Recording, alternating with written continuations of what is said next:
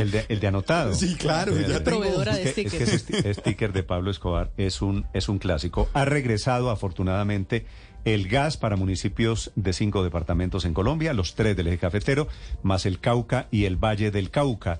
Don Carlos Macenet es el gerente general de Efigas, una de las distribuidoras allí en el eje cafetero. Señor Macenet, buenos días. Néstor, buenos días a ti y a todos los de la mesa de trabajo. ¿Cómo está el restablecimiento del servicio de gas en este momento? ¿En orden?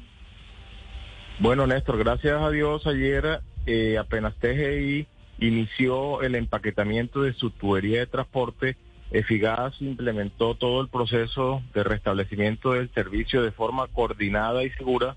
Al día de ayer logramos restablecer casi el 70% de todos nuestros usuarios. Eh, restablecimos el servicio en las tres ciudades principales del eje cafetero, Pereira, Armenia, Manizales y Dos Quebradas inclusive. Eh, llegando, como te digo, en la noche de ayer casi al 70% y el día de hoy en la mañana ya estamos al 100% de los usuarios de nuestra área de influencia de Figas eh, disfrutando nuevamente del servicio de gas. Bueno, ya 100%, muy rápidamente ese restablecimiento, inclusive los industriales, señor Macenet.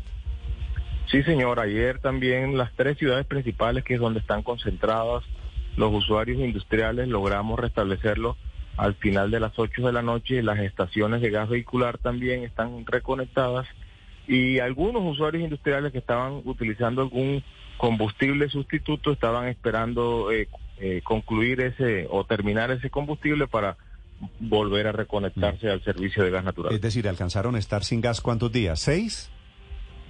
eh, tres días aproximadamente en, en, en algunos municipios porque la, la, la suspensión del servicio no se dio inmediata en todos los municipios debido a que hay un gas que queda empaquetado en la tubería y ese gas se va consumiendo lentamente hasta que llega a su extinción. Entonces el momento de la suspensión no fue el mismo para todos los municipios ni en el mismo momento. Eh, el último el último municipio que, que salió eh, quedó sin el servicio aproximadamente 12 o 14 horas. El primero que salió más o menos eh, 36 horas, 48 horas. Sí, señor Macenet, ¿cómo se va a hacer el ajuste, la compensación a los usuarios por esos días donde no tuvieron servicio de gas natural? Pues como el evento declarado por TGI es un evento de fuerza mayor, la ley en este caso por un evento de fuerza mayor no contempla la compensación del servicio. Entonces, eh, Ah, desafortunadamente. Usted, es decir, Sí. ustedes, ustedes van a cobrar el servicio que no prestaron. no, no, no, porque es que como no hay consumo de gas, como no hay consumo y como esto se cobra por metro cúbico consumido, eh, no hay, no hay Ah, eh, un valor a- a- a pagar por eso. Vale, señor Macenet, gracias por acompañarnos esta mañana. Bueno, eh, a ustedes un saludo y muy contentos de poder prestar un servicio que se ha caracterizado por su continuidad, por su comodidad, seguridad y economía. Lastimosamente la continuidad en esta ocasión eh, se vio interrumpida, pero ha sido una característica del servicio. 25 años del gasoducto Mariquita Cali y esta es la segunda oportunidad que se presenta ¿De quién es? una situación. Ya que, ya que usted hace la cuña, ¿de quién es Efigas?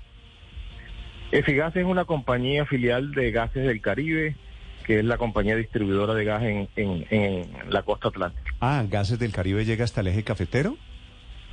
Eh, como Efigas, como Efigas, como una filial del grupo Gas Caribe.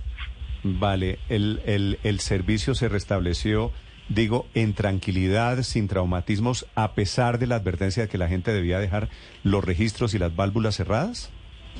Sí, sí, nosotros hicimos una campaña previa, ilustrativa, eh, informativa, eh, muy intensa y el proceso de restablecimiento se dio en condiciones seguras y normales, con mucha información, con mucha coordinación entre los cuerpos de bomberos, las unidades de gestión de riesgo y la compañía, todo su equipo técnico. Y como ya sabíamos que en cualquier momento esa situación se iba a dar, nos preparamos previamente con con toda la documentación, información oportuna y clara para que el usuario pudiera acceder lo más pronto al restablecimiento del servicio. Y, y se presentaron, señor Macenet, algunos incidentes. No sé, alguien que haya dejado la estufa abierta mientras no hubo gas y, y llegó el fogonazo y de pronto se presentó algún in- incidente. No, no, no. eh, reportados eh, elementos de seguridad no. sí muchas llamadas porque la gente prefiere que sea un técnico o una cuadrilla de la compañía que llegue a, a, verificar las condiciones. Entonces sí tenemos muchas llamadas eh, represadas, pero, pero eso se viene atendiendo y con la recomendación y los videos ilustrativos la gente va haciendo el paso a paso para, para prender el fogón o, los elementos gasodomésticos que tienen en su hogar. Vale, señor Macenet, gracias por acompañarnos esta mañana, gracias por este reporte. Bueno, muchas gracias a ustedes este reporte es de Figas, que maneja el gas allí en los tres departamentos del eje cafetero. La otra empresa es Gases de Occidente, su gerente general es Pilar Rodríguez, que lleva el gas hasta el Valle del Cauca y hasta Cauca. Doña Pilar, buenos días. Muy buenos días, Néstor. Un saludo para usted y todos los oyentes.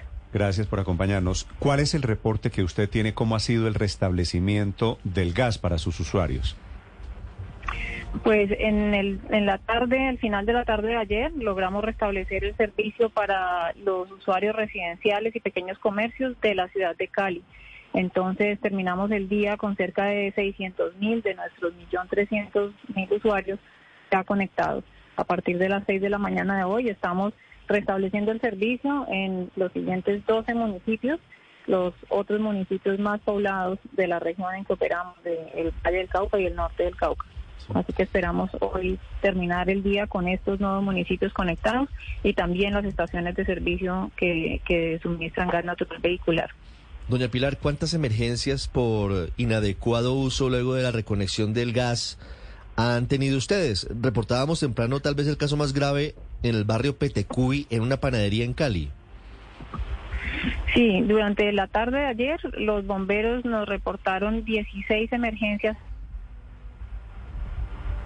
Ah, durante la noche de ayer dos cuadrillas nuestras atendieron dos de esas y muy temprano hoy están atendiendo las demás para hacer los arreglos a que haya lugar y, restablecerles también a esos 16 puntos su servicio.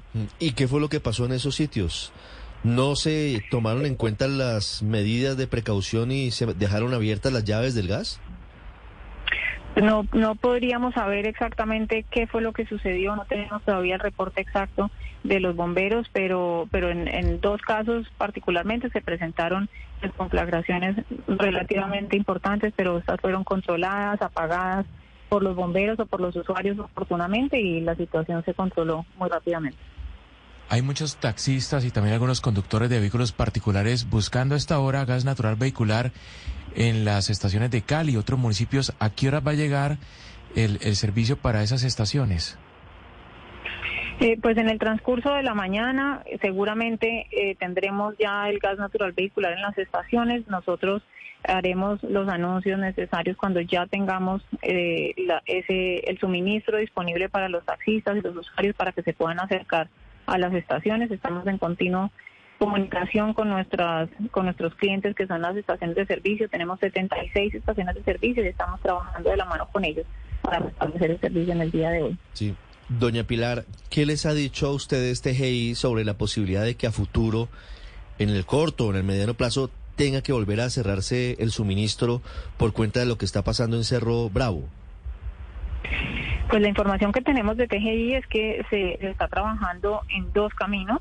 El primero es que continúan haciendo el bypass que habían propuesto inicialmente para, para evitar el punto de calor intenso que se tiene en la montaña. Y adicionalmente van a construir una, un tablero térmico, como una barrera térmica de protección entre el punto de calor y, la, y el tubo. De esa manera, pues evitar que el calor que tiene la montaña se traslade hacia la tubería y, aumente el calor en la tubería. Entonces, pues esperamos que esas dos medidas eh, nos permitan tener tranquilidad eh, y no tengamos una situación de emergencia nuevamente. Sí, doctora Rodríguez, ¿cuál es la temperatura del tubo esta mañana?